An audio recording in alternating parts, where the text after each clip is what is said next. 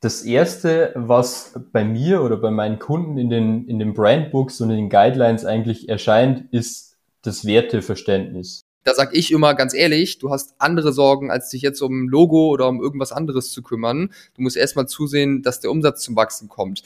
Wie würdest du, also erstmal würdest du das unterschreiben, was ich sage? Wie ich vorhin schon gesagt habe, so good, better, best. Ähm, wenn es für dich der beste Weg ist, um an das Ziel zu kommen, deine, deine Produkte zu vertreiben, deine Sales zu starten, ähm, dann do it so.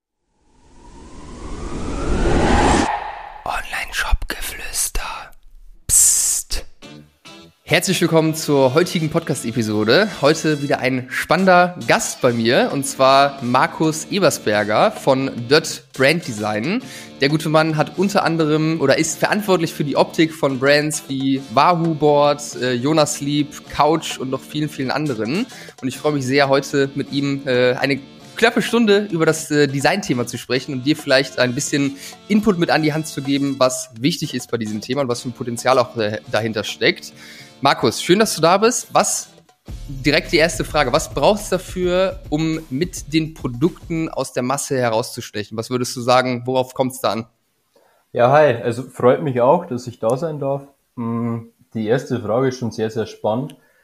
Mir fällt da ein zentraler Begriff ein und das ist irgendwo Unverwechselbarkeit. Also ich betrachte eine Brand beziehungsweise eine Marke immer wie eine Person. Und mhm. was eine menschliche Person oder ein Individuum, Individuum auszeichnet, ist eigentlich das Thema Eigenständigkeit, Charakter, Unverwechselbarkeit. Und genau das ist es auch, was für mich eine Marke eigentlich auszeichnet. Das heißt, was, was bedeutet Unverwechselbarkeit? Man sieht eine Person, man lernt eine Marke kennen und die bleibt direkt im Kopf weil sie halt nicht 0815 wie irgendwie Marke XYZ ist, sondern einfach den eigenen Charme, die eigene Identität mit sich bringt. Ja, sehr, sehr spannend. Man sagt ja auch äh, so schön, Menschen kaufen von Menschen. Deswegen finde ich die Herangehensweise oder die Perspektive auf jeden Fall sehr, sehr sinnvoll. Was würdest du sagen, was, was, was braucht es da, um irgendwie so eine Unverwechselbarkeit zu haben? Hm, was das für mich auszeichnet, ist einfach so der individuelle Look. Wenn man ganz klassisch an eine Marke denkt, denkt man sofort an das Logo. Das Logo ist aber für mich eigentlich nur die Rückführung oder die komprimierteste Art und Weise der Marke. Das heißt, was rund um das Logo passiert, ist noch viel, viel wichtiger, viel, viel aussagekräftiger, um die Eigenständigkeit einfach zu gewährleisten. Wir sprechen mhm. da von Typografie, das heißt ein Schriftbild, ähm, ein uniker Bildlook, was noch viel mehr die Produkte oder dann die Emotionen transportieren kann und gehen dann weiter in eine Farbrichtung, ähm, in einen kontinuierlichen Aufbau von einer Webseite, um bekannte Muster immer wieder ähm, dem, dem Kunden, dem User zu vermitteln. Und eigentlich ist die Unverwechselbarkeit dann doch in der Rückführung wieder die Summe dieser ganzen eigenen Elemente, um einfach das Unique einer Brand, einer Marke darzustellen, meiner Meinung nach. Mhm, ja, ich, wahrscheinlich auch super wichtig, da irgendwie, wenn es jetzt um wirklich, sind ja ganz, ganz viele Bereiche, die irgendwie damit reinzählen, Produktbilder, der Hero Banner, wenn ich jetzt auf die Startseite und so weiter raufkomme, das muss ja alles irgendwo in einem Ton sein, da muss ja schon ein roter Faden irgendwie sichtbar sein, auch wenn man den vielleicht gar nicht so bewusst war. Ne? Man muss halt, glaube ich, einfach da ja, diese Unverwechsel Unverwechselbarkeit haben, aber gleichzeitig auch einfach genau sehen, so, das ist alles in einem Stil irgendwie gemacht. Wie, wie schafft man, wie schafft man das? Was sind da für Elemente wichtig, wenn du da jetzt rangehst an so ein, so ein Redesign oder an ein komplettes neues Design?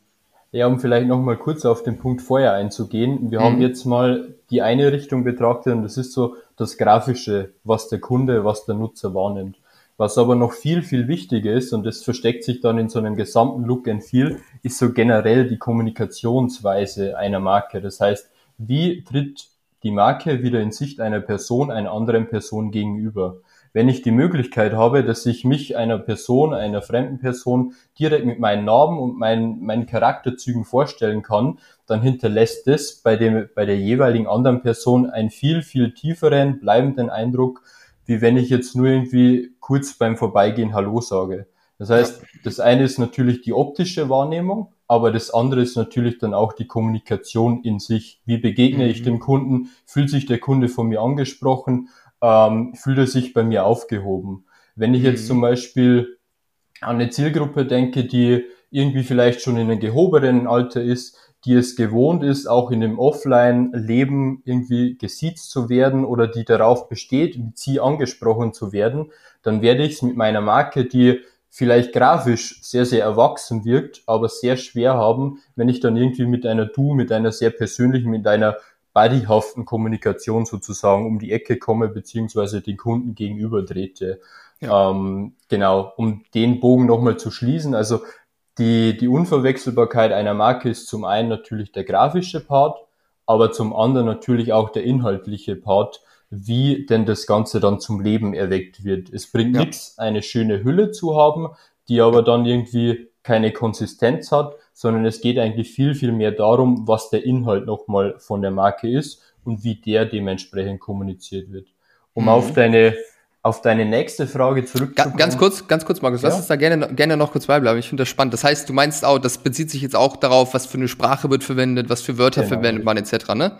Ja, die Sprache ist das eine. Das heißt, es fängt dann an bei einer Ansprache, entscheide ich mich für eine Du, für eine Sie-Kommunikation. Ich würde nie neutral bleiben, weil man mit einer neutralen Kommunikation einfach immer wieder merkt, auch als Betrachter, vielleicht nicht direkt, aber unterschwellig auf jeden Fall, dass es, dass man sich irgendwie verbiegt. Das heißt, ich muss mich schon am Anfang von so einem Markenprozess oder von der DNA bei einer Brand dazu entscheiden, habe ich jetzt ein Produkt, habe ich eine Zielgruppe, die eher mit du oder die mit sie matcht. Ja. Und wenn ich das dann entschieden habe, dann geht's halt viel, viel weiter. Also darauf baut dann zum Beispiel auch der Content auf. Also wie kommuniziere ich in Ads, wie kommuniziere ich auf meinem Shop, wie kommuniziere ich bei Produktbeschreibungsbildern kann ich den User, den Kunden direkt sozusagen auf meine Seite holen ähm, und mit dem wie mit einem besten Freund sprechen und sagen, hey, ich berate dich hier gerne, ähm, schau dir das mal an. Das ist sozusagen der flache Einstieg. Oder trete ich dem Kunden wie in einem edlen Juweliersgeschäft zum Beispiel eher beratend gegenüber, wo ich den Kunden auf eine andere Ebene ein bisschen höher sozusagen ähm, hebe und den sozusagen ja beratend eher schmeichelnd dann entgegentrete. Ja, ja, spannend. Ja, und da ist, glaube ich, auch ganz, ganz wichtig zu verstehen, dass so Branding halt auch in jedem Bereich irgendwo von einem Unternehmen auch sichtbar sein muss irgendwie. Ich habe äh, da ein ganz ganz cooles Beispiel. Ich habe gestern tatsächlich äh, Gebrauch gemacht von der Anti-Loch-Garantie bei Snox mhm. und äh, habe da den Kundensupport angeschrieben, weil ich die Socken geschenkt bekommen habe und da auch bombastisch gemacht, einfach da ganz genau die Zielgruppe gekannt. Ich glaube, es geht genau in die Richtung, was du gerade gesagt hast, dass auch die Worte, die Kommunikation wichtig ist, weil da wurde exakt so geschrieben, als ich dann das Foto geschickt habe, Yo mit Y, da ist ein Loch, also ISN. Mhm. Und das ist halt, das würde keine andere Brand machen, also keine erwachsene äh, Brand, sage ich mal. Aber Snox hat, glaube ich, ganz gut verstanden, wer da, die, wer da die Kunden sind. Es hat bei mir voll dafür gesorgt, dass mich einfach super abgeholt habe, weil das auch genau die Sprache ist, die ich selbst auch habe privat. Ich glaube, das ist super, super wichtig äh, oder super wichtiger Punkt, den du da den du da ansprichst mit der Kommunikation, dass sich halt einfach irgendwo überall widerspiegeln muss und nicht nur die Schale drumherum irgendwie gut aussehen muss, weil ich glaube, sowas merken Kunden, wenn man irgendwie eine Hülle baut, aber eigentlich keine Substanz dahinter ist. Würdest du genau, das auch sagen? Genau, ja, absolut. Also kann ich nur unterstreichen und das Beispiel Snox ist, glaube ich, wissen viele, die auch den Podcast hören, eigentlich ein Referenzprojekt, wo man sagen kann, die verstehen es halt wirklich, wie sie es machen. Also ich hatte auch schon die, die Möglichkeit und Gelegenheit, die Jungs, ähm, die dafür verantwortlich sind, auch persönlich kennenzulernen. Und ja, sie haben es halt irgendwie gemeistert. Und was, was das bei Snox auch, auch ausmacht, ähm, ist, ist die, ja, die, das datengetriebene Handeln. Ähm, viele denken bei einem Markenaufbau oder bei einer Kommunikation immer sehr, sehr stark aus der Ich-Perspektive. Das heißt, wie will ich meine Produkte wirken lassen? Wie will ich mhm. da auftreten? Ähm, wie, ja, wie würde ich denn das sagen? Aber ja. was gerade im E-Commerce viel, viel bedeutender ist und viel, viel nachhaltiger ist, ist das Ganze nicht wie eine Einbahnstraße zu betrachten, sondern eigentlich eher wie ein Kreisverkehr. Und was ich damit meine, beziehungsweise was ich damit sagen will, ist, viel, viel wichtiger ist es auch, die Kundenseite damit ins Boot zu holen, und ja. jetzt will bei dem Beispiel Snox, die schauen sich die Zahlen an, die wissen, welche Altersgruppe kauft da ein, ähm, die wissen genau, wie ist der Typus, wie ist die wenn man so will, die Persona sozusagen, die ich da primär ansprechen will. Und wie wirke ich denn auch nach draußen so? Also ganz, ganz wichtig, die Eigenwirkung auch wirklich analysieren und hinterfragen und dementsprechend auch aufbauen. Und dann das Kundenfeedback halt reinholen und dann zu verstehen, hey, wie will denn mein Kunde angesprochen werden? Und so schließt sich halt ja. der Kreis. So habe ich mit Snox ein ganz anderes Markenerlebnis oder eine ganz andere Identität dann auch, eine, eine Verbundenheit, wie wenn ich da jetzt oder in deinem Fall halt dann mit sie und ja, müssen wir mal schauen und ah ja, da ist ein Loch, äh, ich leite alles für sie in die Wege. Das, ja, ja. das sperrt sich ja. Ähm, das ist ja auch nicht deine, deine Herangehensweise gewesen oder das war ja auch nicht das Ziel von dir, sondern du wolltest das Thema halt schnell gelöst haben auf dem praktikabelsten Weg und genau das machen sie halt. Und genau so muss eine Marke auch sein. Ähm, nicht nur irgendwie aus der Ich-Perspektive agieren, sondern viel mehr auch in den Markt raushören, in die Kunden reinhören und schauen, was erwarten die denn eigentlich. Und ja. wenn dann beides zusammen matcht, dann schafft man wirklich eine geile Markenwahrnehmung und eine geile Experience, sowohl für den Kunden als auch für mich, weil es halt einfach natürlich ist und nicht irgendwie aufgesetzt ist und sich an irgendwelchen Ecken und Enden sperrt und und sich das halt einfach nicht gut anfühlt. Also ja. was ich da auch immer wieder mit meinen Kunden durchlebe und der Prozess ist einfach so simpel und so einfach, aber nicht Selbstverständnis, äh, nicht selbstverständlich, dass sich eine Marke einfach gut anfühlen muss. Also eine Marke ist für mich früher oder später oder muss in der Firma, in jeden einzelnen Mitarbeiter wie ein ganz natürliches Behavior überlaufen. Also eine ganz natürliche Verhaltensweise. Es bringt nichts, dass ich da irgendwie an meinem Arbeitsplatz irgendwelche Zettel und Guidelines ausgedruckt habe und mir die jeden Tag fürs Neue durchlesen muss, dass ich checke, ja. wie ich denn agieren und wirken muss, sondern das muss einfach ganz natürlich, ganz fluid sein, sozusagen eine, eine Art Hobby von den Mitarbeitern, die Marke zu leben. So, ja. also das, äh, das wird ja, wird ja dann schon richtig groß gerade. Du hattest vorhin das, das Thema Werte angesprochen. Das heißt, um dieses Design, diese, diese Marke irgendwie richtig zu erschaffen, ist dann wahrscheinlich auch einfach oder geht wahrscheinlich so weit, dass einfach ganz klar die Vision des Unternehmens klar sein muss, die Werte, also die Core Values dann auch wirklich im Unternehmen irgendwie ankommen, von jedem Mitarbeiter gelebt werden, dass halt das Gesamtbild irgendwie authentisch wirkt. Das ist das, was du, glaube ich, mit genau. Substanz auch meinst, ne? Ja, vielleicht war das jetzt ein bisschen komplex, aber genau das ist es. Also das erste, was bei mir oder bei meinen Kunden in den, in den Brandbooks und in den Guidelines eigentlich erscheint, ist das Werteverständnis.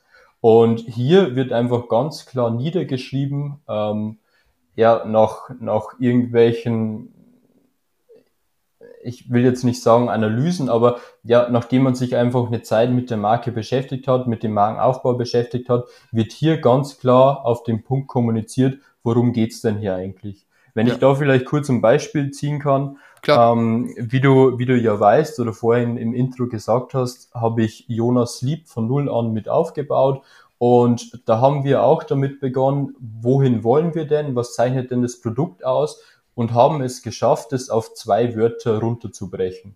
Und mhm. das war Enjoy Nature.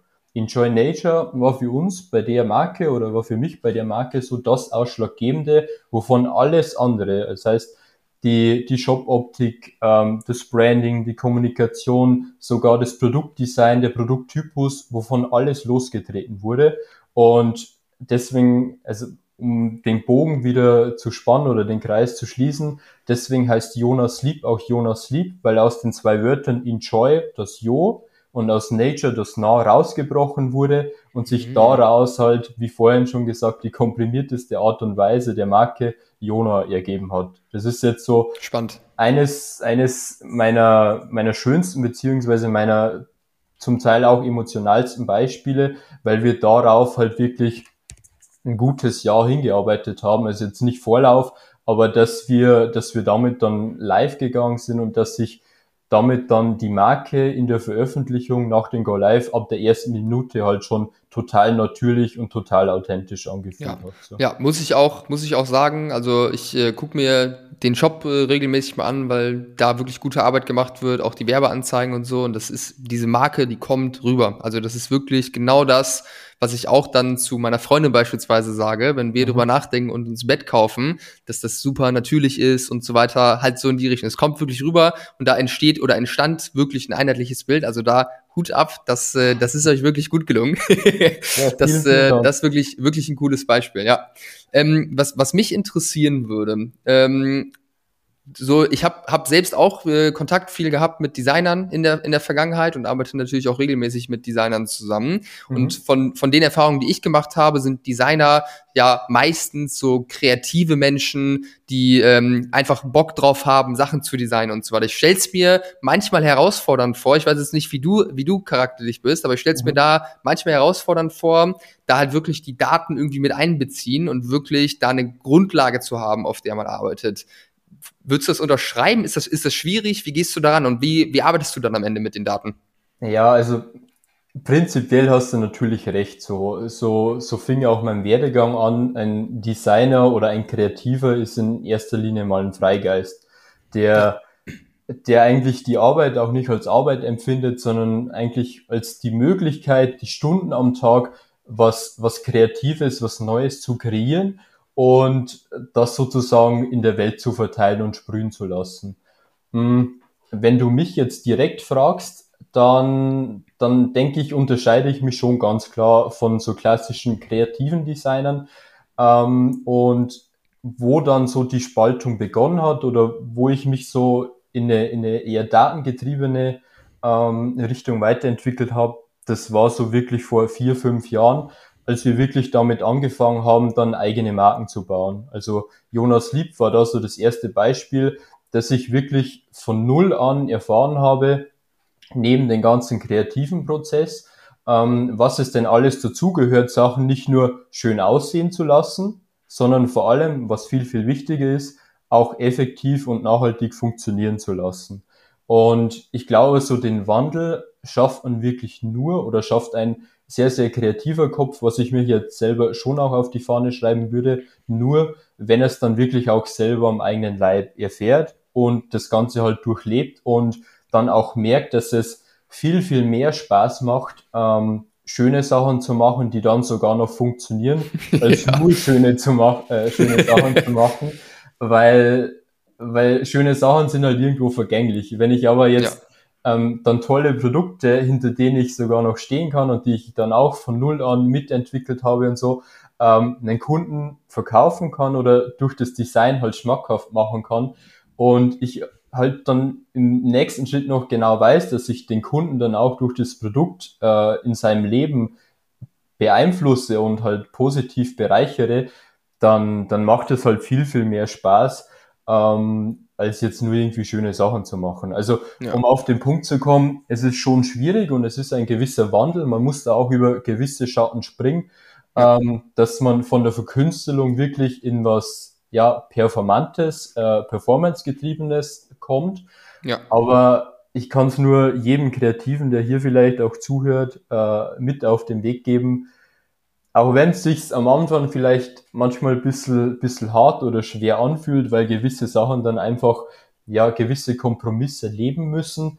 Aber es zahlt sich einfach doppelt und dreifach aus und das, was dann zurückkommt an Feedback, es gibt nichts Schöneres als positives Kundenfeedback. Jetzt Ja. von mir, von meinen Kunden, für mich, wenn ich für die funktionelle, performante Designs mache, aber dann natürlich auch, das mache ich auch immer wieder mal sehr, sehr gerne, dass ich mir dann die Kundenrezensionen meiner Kunden ansehe und schaue, wie funktioniert das da, wie funktioniert die Brand, wie funktioniert das Produkt, wie funktioniert der Kreislauf, ähm, dann wirklich beim Endkunden zu Hause, wenn der dann durch mein Design ein Produkt bei meinen Kunden wieder gekauft hat. Also das macht schon dann nochmal, das macht das Ganze dann wirklich rund und auch die Experience dann für einen eher performance-getriebenen Designer ist meiner Meinung nach viel, viel nachhaltiger, viel, viel weitreichender und befriedigender, befriedigender als jetzt nur für einen ja, Kreativen sozusagen. Ja. Also ich, Spannend. ich bezeichne das vielleicht selber, das ist, oder ich bezeichne das selber so als responsive Denkweise,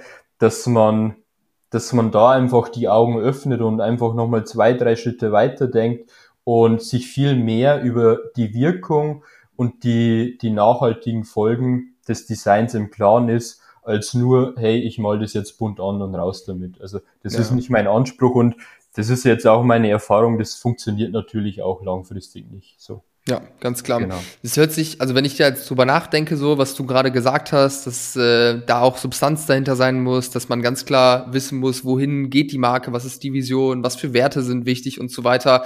Da stelle ich mir jetzt so einen Design- oder Redesign-Prozess ziemlich komplex und ziemlich langwierig vor, wenn ich mal drüber nachdenke, wie wie komplex und hart die Diskussionen sind, die ich mit meinem Bruder habe, wenn wir über mhm. solche Themen sprechen ähm, und wie es da zur Sache geht. Da weiß nicht, wie, wie lang, wie lang dauert so ein Prozess? Das ist ja schon eine echt umfangreiche Sache, wenn du da an so ein Thema komplett rangehst, wie du es bei Jona beispielsweise gemacht hast, oder? Ja, es, absolut. Ähm, ein Redesign, also man muss unterscheiden zwischen einer Markenneukonzipierung und einem Redesign. Ich glaube, darüber sind wir uns bewusst. Mhm. Mm, wenn ich jetzt sagen müsste, was ist schwieriger von beiden, dann würde ich ganz klar sagen, ist es das Redesign. Äh, ein Redesign beziehungsweise ein Rebranding ist ein sehr, sehr intimes Thema und hier, hier sind die Folgen oder ja auch die, die Risiken nochmal viel, viel weitreichender als irgendwie eine Markenneuerschaffung, eine Markenneubildung. Bei einem Redesign muss man sich einfach vor Augen führen, je nach Größe des Unternehmens und je nachdem, wie lange ein Unternehmen schon auf dem Markt ist, ähm, sind die, ja, sind die Konsequenzen auch bei den Kunden, wie, wie die Marke bei den Kunden wahrgenommen wird, viel, viel schwieriger. Mm, man, so ein Prozess, der kann schon mal, ja, wie gesagt, es kommt auf die Größe des Unternehmens an, aber der kann schon mal auch ein Jahr oder länger dauern. Natürlich, ähm, wenn, wenn die Änderungen ein bisschen kleiner sind, dann geht es schneller. Aber wenn man jetzt wirklich sagt, hey, ähm, wir, wir wollen uns nochmal komplett neu erfinden, komplett neu ausrichten, dann kann man sich das so vorstellen, geht man nicht mit dem, mit dem Akkuschrauber her und dreht da irgendwie eine Schraube rein und dann passt es und sagt so, hey, herzlichen Glückwunsch, das ist euer neuer Look, das ist euer neues, neues Look and Feel. Und have fun und viel Spaß jetzt, sondern dann stellt man sich das eher so vor, dass man jede Woche, jeden Monat oder halt in, in gewissen Zeitabständen die Schraube einfach immer wieder ein kleines Stück reindreht und da mit sehr viel Gefühl, mit sehr viel Bedacht, auch wieder mit sehr viel Feedback von Mitarbeitern, von der Brand selber, von Analysen, aber dann natürlich auch von schon echten Endkunden ähm, die Schraube einfach Stück für Stück nachdreht und reindreht. Und da macht es die Marke eher wieder rund oder das, das macht dann ein gutes Redesign meiner Meinung nach aus, dass man eher in kleineren Schritten fortfährt oder das Ganze umsetzt, ähm, als dass man da jetzt einfach dann mit aller Gewalt reingeht und dann äh, sozusagen den Break oder die neue Ausrichtung halt irgendwo erzwingt. Weil was, wenn, wenn ja. du sagst kleine Schritte, was meinst du damit genau? Kannst du da konkrete Sachen mal sagen? Ja, ganz klar. Also ein aktuelles Thema oder ein aktueller Case, ähm, den ich jetzt seit einem guten Dreivierteljahr betreue, ist Hoffmann Germany. Die produzieren seit 1992 hochwertige Alogustpfannen made in Germany. Und hier war auch so die Herausforderung oder die Challenge, dass man gemerkt hat, ähm, wir haben zwar jetzt eine Marke, wir haben einen Namen, auf den wir auch stolz sind. Also der Markenname entspringt da zum Beispiel aus dem Gründer, der das Unternehmen gegründet hat, der Herr gegründet hat. Der Herr hieß halt Hoffmann mit Nachnamen, was schon sehr, sehr gut ist, was sehr, sehr konsistent ist ähm, und was sehr authentisch ist. Und sie aber halt gemerkt haben oder mit dem Auftrag zu mir kamen, ja, wir haben da jetzt was, aber irgendwie ist es nicht rund. Also mhm. wir, wir haben so einzelne Bausteine, aber irgendwie schaffen wir kein großes ganzes Bild daraus. Und bei Hoffmann war es dann zum Beispiel so, dass wir das Thema wirklich Schritt für Schritt aufgegliedert haben und angegangen haben. Das heißt, wir haben den Grundtypus des Logos, was ja wieder die komprimierteste Art und Weise und womit zum Beispiel auch schon die ganzen Produkte dann gebrandet waren, waren nicht um 360 Grad gedreht, sondern ich habe einfach festgestellt, ähm, dass die Konsistenz beziehungsweise die Grundlage schon sehr, sehr gut ist, meiner Meinung nach. Und ich habe dahingehend dann die Brand ähm, darauf aufgesetzt. Das heißt, das Schild beziehungsweise der Name, der oben drüber stand, war so Hoffmann 2.021, das heißt Hoffmann 2021, die Neuerfindung sozusagen der Marke. Und der erste Schritt war dann, dass wir das Logo die einzelnen Buchstaben. Das kann man sich jetzt bildlich vorstellen. Den Grundtypus der Brand bildet ähm, ein handgeschriebener Font, der halt genau Hoffmann den Namen in sich getragen hat. Und wir haben damit angefangen, den, den Font beziehungsweise den Schriftzug noch mehr unique zu machen. Das heißt, wegzugehen von einem Standardfont, ähm, mhm. den ich mir runterladen kann. Also vielleicht kurz Begriffserklärung, Font ist gleich Schriftart. Ja. Ähm, aber davon wegzugehen, dass wir eine Standardschriftart nutzen, sondern wir haben den Schriftzug insofern optimiert und weiterentwickelt, dass wir daraus eine eigene Schrift kreiert haben.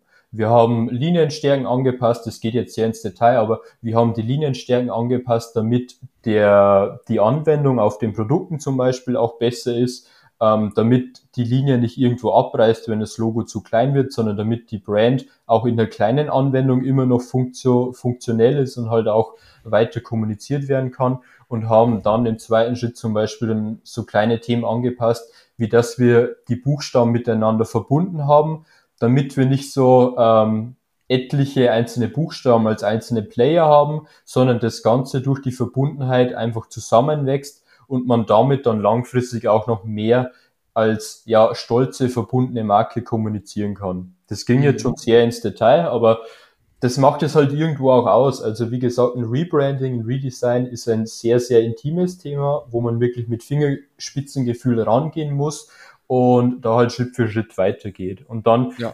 geht's halt in so positive psychologische Sachen, dass man das ganze Farbbild überarbeitet hat. Das heißt, was will die Marke aussagen? Was zeichnet eine Marke aus? Bei Hoffmann war es dann zum Beispiel halt wirklich die Hochwertigkeit, die ja, die Originalität, was ich mit Originalität meine, ist die Tradition. Und dahingehend hat sich dann das ganze Farbbild von hey, wir nehmen jetzt einfach schwarz äh, und dann irgendwie noch einen dunkel Kupferbraunton, eher in der Richtung ein, ein edles, aber doch reduziertes Blau als Typografie-Element, das heißt als, als Schriftfarbe plus einer ja, gegenspielenden Farbe in dem edlen, einen hochwertigen Goldton sozusagen ergeben. Das sind so die zwei Basic beziehungsweise primären Farben, worauf sich das ganze Look and Feel, das ganze Styling, ähm, die ganze Markenwahrnehmung halt jetzt dann weitergebildet und aufgebaut hat. Das heißt, Spannend. Man, wenn man vielleicht als Betrachter speziell auf das Logo schnell draufschaut, als Kunde, dann merkt man da vielleicht im ersten Schritt gar nicht so den großen Wandel. Ähm, aber genau das ist die Herausforderung oder oder das, das Positive, dass es sich halt auch gleichzeitig nicht für den Bruch anfühlt oder für einen, für einen harten Bruch, sondern ein Kunde, der vor fünf Jahren gekauft hat, die Marke noch wieder, ne? genauso ja. wahrnimmt und erkennt, ähm, wie es vor fünf, Jahren, äh, fünf Jahren wahrgenommen hat und jetzt aber einfach unterschwellig immer wieder durch neue Elemente merkt, durch ein neues äh, Look and Feel, durch eine neue Bildsprache, dass die Marke einfach auch hochwertiger geworden ist.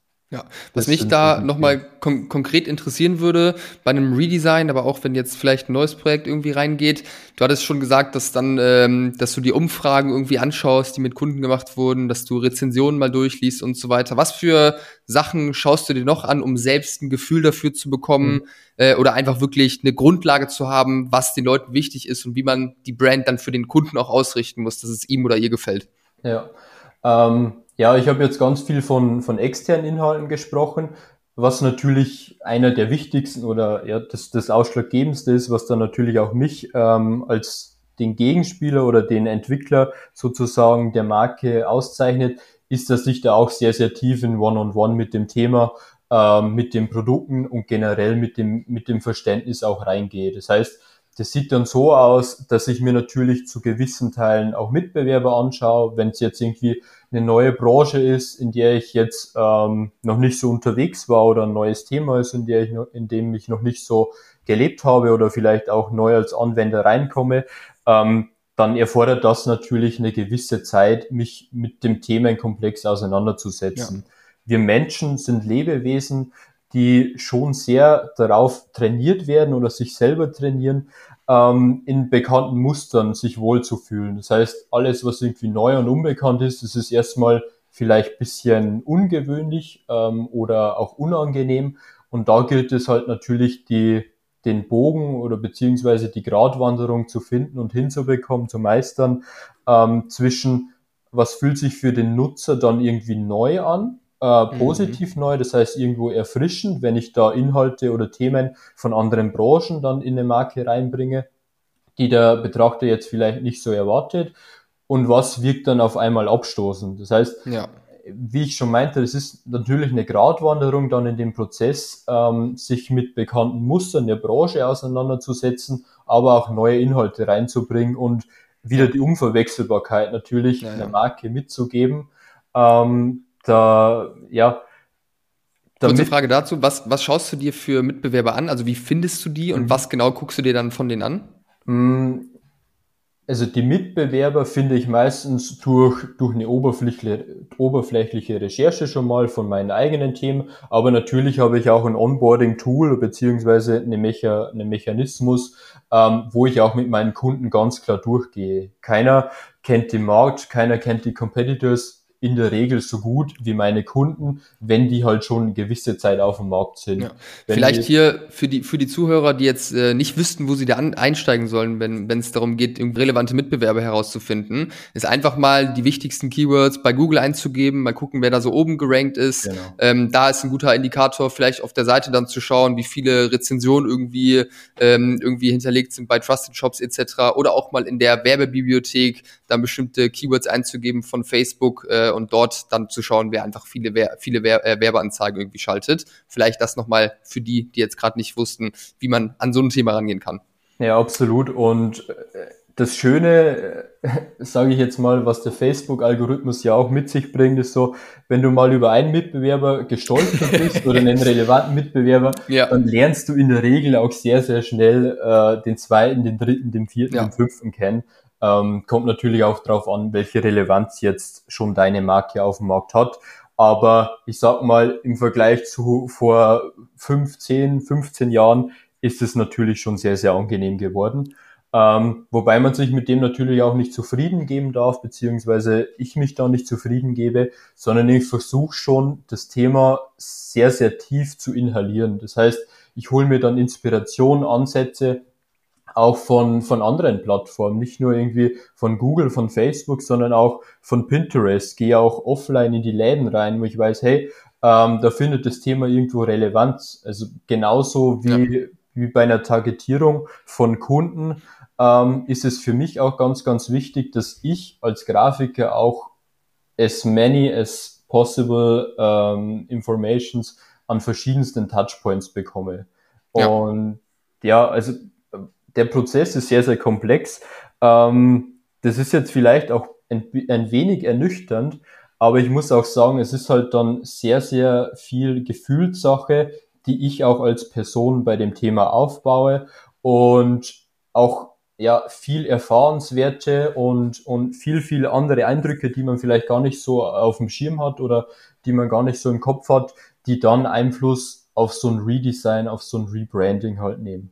Ja, ich glaube, man muss da, ich glaube, man muss da auch den, den richtigen Riecher haben, die richtigen genau. Informationen von den Kunden herauszulesen und so. Auch jetzt beispielsweise in Umfragen wirklich irgendwie mal, ähm, wenn man die vielleicht exportiert in äh, Google Sheets oder sowas, einfach bestimmte Wörter eingeben und gucken, was wird wirklich richtig häufig gesagt oder so. Genau. Ähm, dass man einfach da wirklich Muster findet und die relevanten Punkte irgendwie herausfindet, warum Leute jetzt ausgerechnet bei der Firma gekauft haben. Weil ich denke, darum geht's dann, dass die Punkte noch krasser hervorgehoben werden und irgendwie noch mehr Beachtung finden, dann auch im, im Branding. Ja, genau. Ist, was da auch wichtig ist, ähm, ist das eine natürlich mit den Mustern, dass man Muster kennenlernt, aber dann auch lernt zu verstehen, wie man die Muster denn noch hinterfragen kann. Das heißt, ich gebe mich da nicht mit oberflächlichen Antworten zufrieden wie, ja, ich habe bei der Marke gern gekauft, weil der Support so super war, sondern ja. wir, wir, gehen da schon nochmal tiefer rein. Ähm, ja. es, es, ist ganz wichtig, da tiefer reinzugehen, zu verstehen, warum war denn der Support so super? Was hat denn mhm. mein Support von dem Support des Mitbewerbers unterschieden? Und ja. das wird dann wirklich auf, auf multiplen Ebenen nochmal runtergebrochen. Und um vielleicht das Beispiel äh, Snox ähm, wieder herzuleiten, was du vorhin gebracht hast, das wäre ein spannendes Thema oder ein spannender Punkt. Wenn du jetzt sagst, hey, ich kaufe wieder bei Snox oder gebe bei einer Umfrage an, ähm, warum du wieder bei Snox gekauft hast, weil du den Support so super fandest, dann gehen wir da halt nach. Dann haben wir so Themen wie, ja, warum fandest du denn den Support so super? Ja, weil die Ansprache so persönlich und direkt war. Dann hinterfragen wir das. Warum war die Ansprache so persönlich und so direkt ja. und so super? Ja, weil sich das einfach natürlich äh, angefühlt hat, weil mir der Support mit Yo äh, geantwortet hat und ich mich da einfach ja. aufgehoben gefühlt habe. Und ja. dann, ja, der nächste Step wäre dann nochmal, ja, und was blieb dir denn da noch im Kopf? Ja, der Name des Support-Mitarbeiters. Und warum blieb der im Kopf?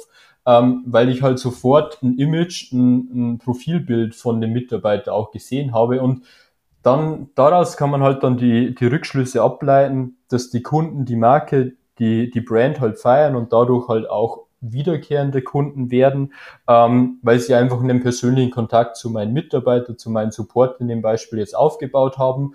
Und daraus leite ich dann ab, hey, es wäre sinnvoll, beziehungsweise tut der Marke gut, tut dem Verkäufen gut, dass ich da einfach auch Gesichter zeige, dass ich da jetzt nicht ja. irgendwie ähm, meine Leute hinter grauen Wänden verstecke, sondern nein, genau das macht's Nox aus, dass ich da nicht anonym, sondern einfach sehr, sehr persönlich bin. Und dann sind wir, sind wir wieder bei dem Thema, wenn sich ein Mensch einem anderen Mensch vorstellt, dann spielt er halt alle Karten aus. Und wenn ich den Gegenüber oder die Gegenüber dann irgendwie ähm, dahin triggern möchte, dass sie mit mir auf ein Date geht, ähm, dann versuche ich da natürlich auch sowohl meine Optik, aber halt auch mein, mein Charme, ähm, meine Worte sehr, sehr weise zu wählen und die halt zielgerichtet auszuspielen und um da den Bogen ähm, beziehungsweise den Kreis zu schließen, wenn man merkt, Sachen funktionieren gut, dann ist es oftmals sehr, sehr hilfreich, das ganz klar auf eine persönliche Art und Weise runterzubrechen und sich allen Stilmitteln, allen Möglichkeiten dann auch wirklich ähm, bewusst zu sein und diese auch auszuspielen. Also nicht irgendwie einen, einen Schönheitstod wieder sterben, sondern dann wirklich sehr, sehr tief reingehen und versuchen, alles so natürlich für den Nutzer, für den Kunden wie möglich halt für die Marke dann auch zu nutzen. Ja, sehr spannend. Also, wenn man das so hört, ich bekomme auf jeden Fall Bock äh, auf, ein, auf ein Redesign. sowas, sowas ist ja auch meistens etwas, was richtig viel Spaß macht, wo aber auch echt viele Emotionen drin sind, wo auch manchmal äh, die Köpfe aneinander raten, wenn irgendwie mehrere Leute involviert sind, die die Entscheidung zusammentreffen müssen. Ich bin immer was jetzt, also wenn wir jetzt mal gucken, für wen ist so ein Redesign oder wirklich so viel Zeit, Ressourcen auch in Form von finanziellen Mitteln etc. in dieses Thema Design reinzustecken. Da bin ich skeptisch, dass das mhm. für jeden Online-Shop irgendwo wichtig ist, vor allem halt auch für kleinere Online-Shops. Ne? Also wenn ich jetzt höre, zu uns kommen, kommen Online-Shop-Betreiber, die vielleicht noch unter 10.000 Euro Umsatz machen oder vielleicht sogar noch unter 1.000 Euro gerade erst gestartet haben, ja. da sag ich immer ganz ehrlich, du hast andere Sorgen, als dich jetzt um ein Logo oder um irgendwas anderes zu kümmern. Du musst erstmal zusehen, dass der Umsatz zum Wachsen kommt. Wie würdest du, also erstmal würdest du das unterschreiben, was ich sage? Ist das da erstmal irrelevant? Wann wird das Thema spannend? Und was äh, muss so ein frisch gestarteter Gründer, was würdest du dem empfehlen? Wie sollte der an das Thema Design rangehen, wenn der jetzt nicht gerade mal 10.000, 20.000 Euro zur Verfügung hat, um das irgendwie professionell von jemandem wie dir erstellen zu lassen? Ja. Mm, also das Thema Redesign ist, ist absolut nicht ein Thema, wo ich sage, hey, äh, jetzt habe ich Bock drauf, jetzt mache ich ein Redesign. Ähm, das ist vielleicht auch wichtig zu wissen. Ein stetiger Wandel oder eine stetige Veränderung bringt natürlich immer wieder mal eine Bereicherung mit sich. Aber wenn ich das Thema zu konsumig lebe, dann schaffe ich da auch keine Markenwahrnehmung, kein Markenerlebnis. Ähm, ja. Deswegen ist der erste Schritt immer, wenn, wenn ich mit Kunden spreche und die zu mir kommen und sagen, hey, ähm, ich habe da Projekte von dir gesehen. Ich würde auch gern äh, ein Redesign starten, ein Rebranding. Die erste Frage, die ich da äh, gegenstelle, ist einfach, warum willst du das denn machen? Also ja. willst du das machen?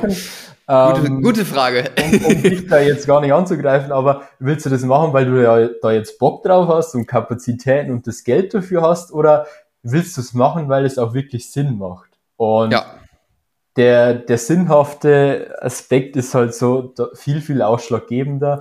Es machen ähm, schon viele Leute nur für sich auch, ne? Dass so viel ja, Zeit genau. mit Logo, Design Aber, und sowas verwendet ja, wird. Ja, ja, das verstehe ich auch. Das ist auch schön, weil ein Logo oder eine Brand natürlich so, das ist so dein Baby, das ist so dein Kind, ja. dein Projekt und ja. auch ein Kind, äh, wenn, wenn du dann wirklich mal ein Kind hast, dann gibst du ja auch alles dafür, dass es dem Kind gut geht so. Und ähm, ja, aber und das, das gut aussieht. Das, ja, genau, dass es gut aussieht und, und die Wahrnehmung Schicke Schuhe hat. deiner Meinung nach auch gut nach außen ist und so. Aber ja, um auf den Punkt wieder zurückzukommen, es muss einfach Sinn machen, ein Redesign, Rebranding zu machen. Das kann verschiedene Punkte haben. Das kann was sein, ähm, ich öffne mich neuer Zielgruppen, ich öffne mich neuer Märkte, ähm, ich, ich erfinde die Marke neu. Das ist zum Beispiel auch aktuell ein spannendes Thema, an dem ich mit einer anderen Brand arbeite, die wahrscheinlich dann früher oder später auch den einen oder anderen überraschen wird. So, das ist so im, im Funsport-Sektor ähm, das Projekt. Und da kann ich leider noch nicht zu viel äh, dazu erzählen, aber hier haben wir das Thema, wir haben mit einem Produkt gestartet. Ähm, das läuft jetzt auch sehr, sehr, sehr, sehr gut, äh, kann man sagen. Und wir wollen aber das nächste Level erreichen. Und wir wollen weg von einer Produktmarke, so habe ich das betitelt, hin zu einer ja, emotionaleren Marke, hin zu einer Bewegung, zu einer Community Brand. Ähm, und deswegen werden wir da einfach mal den Kahlschlag nochmal durchführen, das ganze Thema wirklich um 360 Grad drehen, einfach mit dem Ziel, dass wir das Thema nochmal viel, viel größer spinnen können. Das war jetzt gut so, wie es war zum Start. Aber jetzt haben wir einfach eine andere Vision auf der Brand, äh, auf den Produkten und generell und wollen weg von dem klassischen E-Commerce, hey, ich will Produkte an Kunden verkaufen, hinzu, wir wollen wirklich nochmal nachhaltig was bewegen, wir wollen daraus eine Community, ähm, ja, eine, eine Bewegung einfach kreieren. Und also es ist einfach viel, viel, viel wichtiger, ähm, festzustellen, warum will ich denn ein Rebranding, warum macht es denn Sinn für mich, wie ja. Ey, cool, ich habe Kapazitäten, ich mache ein Rebranding. Und okay, können wir so festhalten, Markus? Oder ja. schreibe ich? Jetzt mal ganz konkret, so ein, wenn ich jetzt, äh, oder wenn wir uns mal vorstellen, jemand hat Produkte, die sind richtig geil, der will jetzt anfangen, die zu verkaufen, hat noch kein Design. Der hat keine Kohle, keine Zeit, äh, sich irgendwie jetzt das krass erstellen zu lassen. Was braucht der, um irgendwo 80-20 mäßig da einigermaßen am Start zu sein und irgendwo ein konsistentes Bild zu erschaffen? Ja, 80-20 ist absolut die richtige Devise. Ähm, ich würde da noch hinzufügen, good, better, best. Das ist auch so die Erfahrung, die ich da mit unseren Brands gemacht habe, mit dem Aufbau von den eigenen Brands. Ähm, es bringt nichts, wie du schon gesagt hast, da irgendwie in Schönheit zu sterben anfangs und da ewig viel Zeit und, und Ressourcen reinzustecken. Es ist viel, viel wichtiger, dass du das Momentum, dass du den Drive auf deine Produkte, auf die Sales, auf die Infrastruktur bekommst, wie dass du da jetzt ein Logo für 20k hast sozusagen. Ähm, wo, womit du auf alle Fälle starten solltest oder wo, wo du dir bewusst sein solltest, wo du auch Zeit investieren solltest, ist wirklich am Anfang ja das Werteverständnis. Ähm, der Grund, warum will ich da jetzt denn was lostreten? Warum sollen Kunden bei mir kaufen? Was ist meine DNA? Das ist so das Konzeptionelle dahinter. Und dann würde ich schon auch noch mh, hm, jedem, je, jeder Brand, die irgendwie frisch startet, raten, hey, ihr wollt in der Regel wertig wirken, ähm, ihr wollt professionell wirken, investiert schon ein kleines Budget, auch Zeit, auch, auch Gedankengänge in ein Logo zumindest und in, in eine farbliche Ausrichtung und in eine Typografie. Ähm, das heißt, es ist jetzt so ein kleiner Insider bei Designern, aber nutzt vielleicht nicht Comic Sans äh, als Font für, für eure Kommunikation, sondern macht euch Gedanken darüber, wie wirkt denn was. Das heißt, ein Logo und Schriftbild, auch ja schon gewissermaßen professionelle Bilder von deinen Produkten. Das sind halt alles Themen, die die, die Verkäufe dann auch wieder beflügeln und weitertreiben und ja, das Aller, Allerwichtigste ist aber meiner Meinung nach, hey, gib dich jetzt nicht vielleicht auch mit dem ersten Logoentwurf zufrieden. Den kannst du gerne selber machen. Ähm, das ist auch sehr, sehr authentisch, wenn die, die Gründer oder ja, die, die Geschäftsführer von so einer kleinen Brand das auch noch selber hands-on-Mentalität mäßig versuchen umzusetzen. Das ist sehr, sehr gut, aber investiert da vielleicht auch mal zwei, drei Wochen ähm, Minimum. Aber ja, wenn es wirklich schnell gehen muss, zwei, drei Wochen, kreier da was, gestalte da was, was wirklich aus deinem persönlichen Antrieb rauskommt, was deine Marke auszeichnen soll. Und wenn du da was Grafisches dann auf, auf, auf dem Blatt Papier oder in deinem Grafikprogramm umgesetzt hast, leg das auch mal zur Seite, schlaf mal eine Nacht drüber, schaust dir dann wieder an und lass das wirklich wirken. Das heißt, das ja. Gefährlichste ist da einfach zum einen mit gar nichts zu starten. Das würde ich keinem raten. Also das heißt, du brauchst schon eine gewisse eine gewisse Erscheinung, ein gewisses grafisches Bild, damit sich deine Kunden auch wo ranhängen können und damit da auch die Identifikation ähm, stattfindet.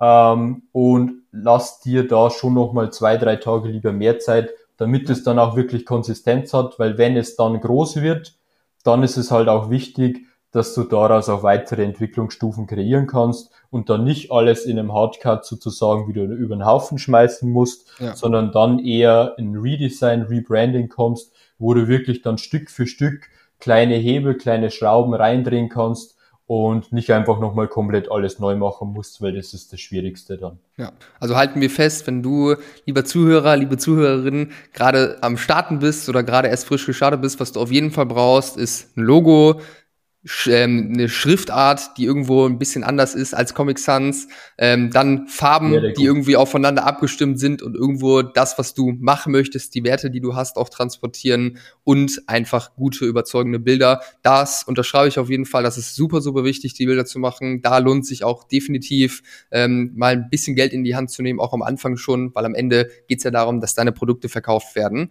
Und äh, da sind die Bilder einfach das Aller, Allerwichtigste. Ähm, würdest du, also was, was wir gemacht haben in der Vergangenheit und was ich auch äh, Kunden empfehle, ist sowas dann vielleicht auch mal auf Plattformen wie 99 Designs, Fiverr oder sowas zu machen. Da bezahlt man dann irgendwie zwei, drei, 400 Euro für diese Sachen und hat in der Regel schon eigentlich ganz vernünftiges Ergebnis. Würdest du sagen, dass das passt für den Anfang? Ähm, und kann man da, kann man dann gutes, gutes Branding irgendwo für den Anfang zumindest äh, mal, mal erstellen lassen? Mhm. Das ist jetzt natürlich schwierig. Ähm, das ist nicht so challenged. Ähm, ich, ich bin ganz ehrlich, also du kannst es schon so machen, du musst es aber nicht. Ähm, aber wie ich vorhin schon gesagt habe, so good, better, best, ähm, wenn es für dich der beste Weg ist, um an das Ziel zu kommen, deine, deine Produkte zu vertreiben, deine Sales zu starten, ähm, dann do it so. Ähm, es ist natürlich immer so das Thema 99 Designs oder Fiverr. Ich bin ganz ehrlich, ich, ich habe noch nie 99 Designs geöffnet. Äh, das ist wahrscheinlich auch eine Berufskrankheit dann von mir. Also ich Vermutlich, ja. So, I don't know. Also ja, ähm, du, das ist halt immer so, was erwartest du? Du wirst dann nie ähm, die persönliche Challenge oder den persönlichen Aufbau von dem ja. Kreativen zu deiner Marke haben, wie wenn du mit mir one-on-one -on -one in das Thema reingehst und wir uns das Absolut. wirklich grundlegend ansehen. Aber zum Start, hey, go for it. Also wenn ich jetzt äh, eine neue Brand launchen möchte für mich selber und nicht die Skills oder das Know-how nicht habe, wie, wie sich so eine Marke anfühlen muss, wie ich das auch technisch umgesetzt bekomme, dann würde ich wahrscheinlich genauso agieren. Also es bringt ja nichts, da irgendwie Geld, Ressourcen und Zeit ähm, auf der Strecke zu lassen und, und, und ja, Potenzial zu vergeuden, nur weil ich da irgendwie auch wieder einen Tod sterben muss oder, oder das Thema halt da viel, viel zu groß für mich angehen muss. Also starte klein, äh, starte mit den Basics und wenn deine Brand, dein Business dann funktioniert, dann läuft, dann wirst du selber merken, dass du äh, an, an da, daraus wächst wahrscheinlich so. Genau, ne? daraus wächst, ja. wie so ein Kind aus der Kleidung äh, oder ein generell ein Mensch und das halt einfach ein neues Kleid wieder braucht und, und ja, das wirst du selber merken. Das, das fühlt sich dann schon irgendwann auch bei dir selber so an, wenn du das Thema lebst, dass du merkst so, hey, hier ist das irgendwie nicht schlüssig, hier ist es nicht schlüssig und in der Regel bekommst du auch von deinen Kunden das Feedback dann. Hm, ja. Was ich sagen muss oder kann, also wie gesagt, es sollte schon einen guten Look von Anfang an haben. Ja. Ähm, es sollte wertig äh, auftreten und es sollte natürlich auch das Potenzial beinhalten, daraus was richtig Großes zu machen. Also ich ja. denke nicht, dass zum Beispiel die, die Grafiker oder wer auch immer das war von Audi damals, dass sich die darüber bewusst waren, welche Größendimensionen so vier einzelne miteinander verbundene Ringe zu haben. Ich meine, es kommt natürlich historisch aus einer ganz anderen Entwicklung raus, dass das Signet oder das Logo jetzt so aussieht, wie es aussieht. Aber zumindest haben die nichts falsch gemacht, dass daraus jetzt so, so ein weltweiter Konzern entstehen kann. So. Ja. Genau. Spannend, sehr, sehr, sehr, sehr spannend. Geil. Ähm, ja, lass mich mal kurz überlegen, ob ich noch eine Frage an dich habe. Was mich vielleicht noch interessieren würde, und das, äh, ja, vielleicht äh, als, als letzte Frage, wenn du, ähm, lieber Zuhörer, liebe Zuhörerin, jetzt äh, schon das Gefühl hast, dass äh, für dich gerade es einen Grund hat, irgendwie ein Redesign zu machen und da auch wirklich das ganze Thema mal vernünftig anzugehen. Ich verlinke dir die Kontaktdaten von Markus in den Show Notes. Am besten schreibst du ihm einfach bei LinkedIn, ähm, auch wenn du irgendwie so eine Frage an ihn hast, nimm gerne Kontakt zu Markus auf. Ähm, und Markus, äh, was ist ein Thema, mit dem du dich aktuell am meisten beschäftigst und wofür du dich begeisterst, wo du dich selbst weiterentwickelst irgendwo in dem Metier, wo du unterwegs mhm. bist? Sehr, sehr spannendes Thema womit ich mich viel beschäftige, ist natürlich jetzt für meine Arbeitsweise, wie kann ich noch intensiver Markenerlebnisse zum einen aufsaugen für mich selber ähm, und hinterfragen und natürlich dann auch wiedergeben. Das heißt, wie ist so der die Markenexperience 2.0? Ähm, wie, wie geht die Reise weiter? Also generell der ganze E-Commerce-Bereich ist, ist so schnelllebig und die ganzen Technologien, die kommen mit Metaverse äh, etc. etc. ergeben so viel neue Potenziale, dass man, dass man das natürlich auch auf dem Schirm haben muss und im Fokusbereich haben muss. Wie kann ich denn so ein Markenerlebnis auch weiterhin noch mehr spürbarer, fühlbarer machen? Welche neuen Technologien kann ich nutzen? Und ja, wie kann ich denn einen Endkunden zu Hause berühren, indem ich ihm einfach dann Marken-Contents publiziere und kommuniziere. Das ist das eine. Das heißt so, natürlich am Nabel der Zeit bleiben und sich da stetig weiterbilden. Das andere ist aber vielleicht im ersten Schritt nochmal äh, One Step Back. Ich schaue mir auch ganz gern, beziehungsweise was, was so die, die Herausforderung für mich bringt, beziehungsweise das Spannende ist, ich schaue mir ganz gern unterschiedliche Branchen an, schaue mir ganz gern Muster in einzelnen Branchen an. Jetzt so ein Beispiel, die Hotel- oder, oder der Tourismusbereich funktioniert ganz anders wie der E-Commerce-Bereich.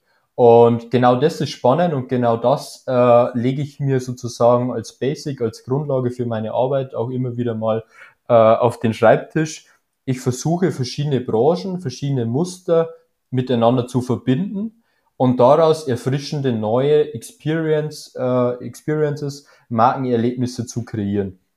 Das heißt, um vielleicht da nochmal kurz auszuholen oder ein Beispiel, warum ich ganz gern jetzt aktuell in dem Hotel- und Tourismusbereich unterwegs bin, ist einfach das Thema, dass ich gemerkt habe, nie oder in, in fast keiner anderen Branche ist man so nah am Kunden wie in der Hotelbranche. Hier Tatsache, ist das, ja. das Ausschlaggebende oder das A und O eigentlich der Service, den mein Mitarbeiter, mein Kunden publiziert.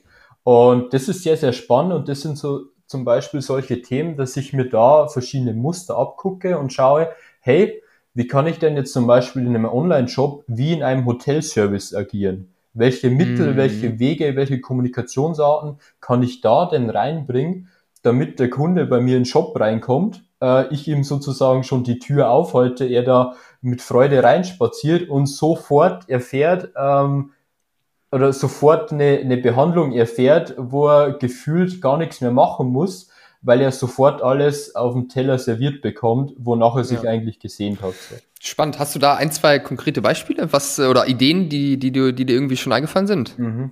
Ähm, ja, was da natürlich ausschlaggebend oder, oder kommen wird, ist ist das ganze Thema WhatsApp-Marketing, ähm, verschiedenste Chatbots, die mal besser, mal schlechter sind. Das ist mal so das eine Thema. Ein aktueller Case, den wir umgesetzt haben, das ist die wiedergespiegelte Art und Weise. Ähm, wir, wir haben eine Hotel-Website redesigned und haben uns damit nicht zufrieden gegeben, dass man sagt, hey, Hotelvertrieb funktioniert eigentlich nur darin oder dahingehend gut, dass ich möglichst viele Texte, möglichst viele Beschreibungen und irgendwelche schönen Bilder publiziere, sondern wir haben die Webseite eigentlich wie in einem Online-Shop aufgebaut.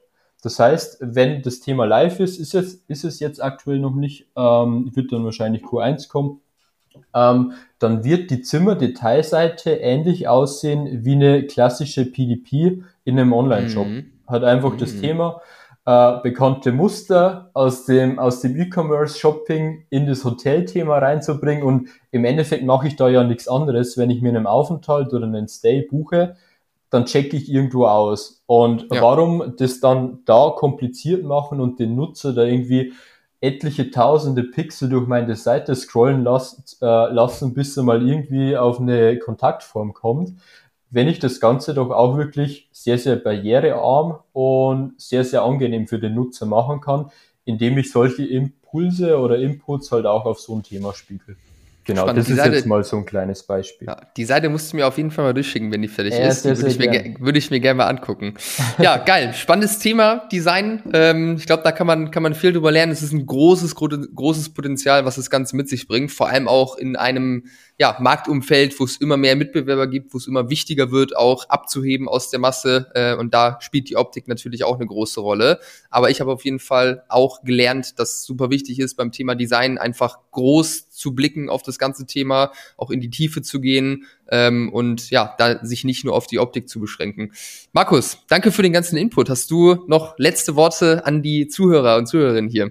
Ja, ich habe jetzt noch den, die, die bahnbrechendste Aussage eigentlich, was so Geil. Design begründet, meiner Meinung nach. Also was, was vielleicht bei vielen Shop-Ownern ähm, oder größeren Betrieben oder eher datengetriebenen Betrieben ähm, negativ aufschlägt oder die, das Vorurteil ist, ist so, ja, Design ist halt so, das mache ich halt mit, weil ich es halt brauche, aber eigentlich ist es nicht so geil oder eigentlich kostet es nur Geld und warum ist denn gutes Design so teuer? Ähm, ohne auf das Thema jetzt einzugehen, möchte ich eigentlich nur sagen, gutes Design und der unique Look ist früher oder später der unfaire Vorteil gegenüber deinen Mitbewerbern. Das heißt, wenn du es schaffst, eine gewisse Unverwechselbarkeit, eine, eine Eigenständigkeit zu erreichen, dann wirst du auch als Brand, als Marke langfristig noch viel, viel weitreichender positiv davon profitieren, ähm, wie deine Mitbewerber, weil das Game in, in Facebook-Ads und in Google-Ads etc., das wird immer weiterlaufen, aber so ein Marktpotenzial ist halt irgendwann mal erreicht. Natürlich sprechen wir da dann schon von, von etlichen Jahren äh, auf dem Markt, aber irgendwann ist der Punkt, wo die Kurve halt nicht mehr steil nach oben geht, sondern wo das ganze Thema halt abflacht. Und genau da wird es dann spannend oder ist es dann wichtig, ein gutes, uniques Brand-Design zu haben, eine eigene echte Marke zu haben, eine konsistente Marke zu haben, ähm, weil es daran oder dann natürlich darum geht, dass du das Marktpotenzial weiter für dich abschöpfen kannst und vielleicht gewisse Marktanteile dann von anderen Mitbewerbern, die mit dir kontinuierlich gewachsen sind, ähm, zurückerobern kannst oder halt neu erobern kannst, indem du dich als Marke halt dementsprechend publizierst, dementsprechend auftrittst und einfach im Gedächtnis bleibst. Also das Thema ist im Gedächtnis bleiben, Emotionen wecken, ähm, Versprechen natürlich dem Kunden gegenüber publizieren, aber noch viel, viel wichtiger, die natürlich dann auch halten.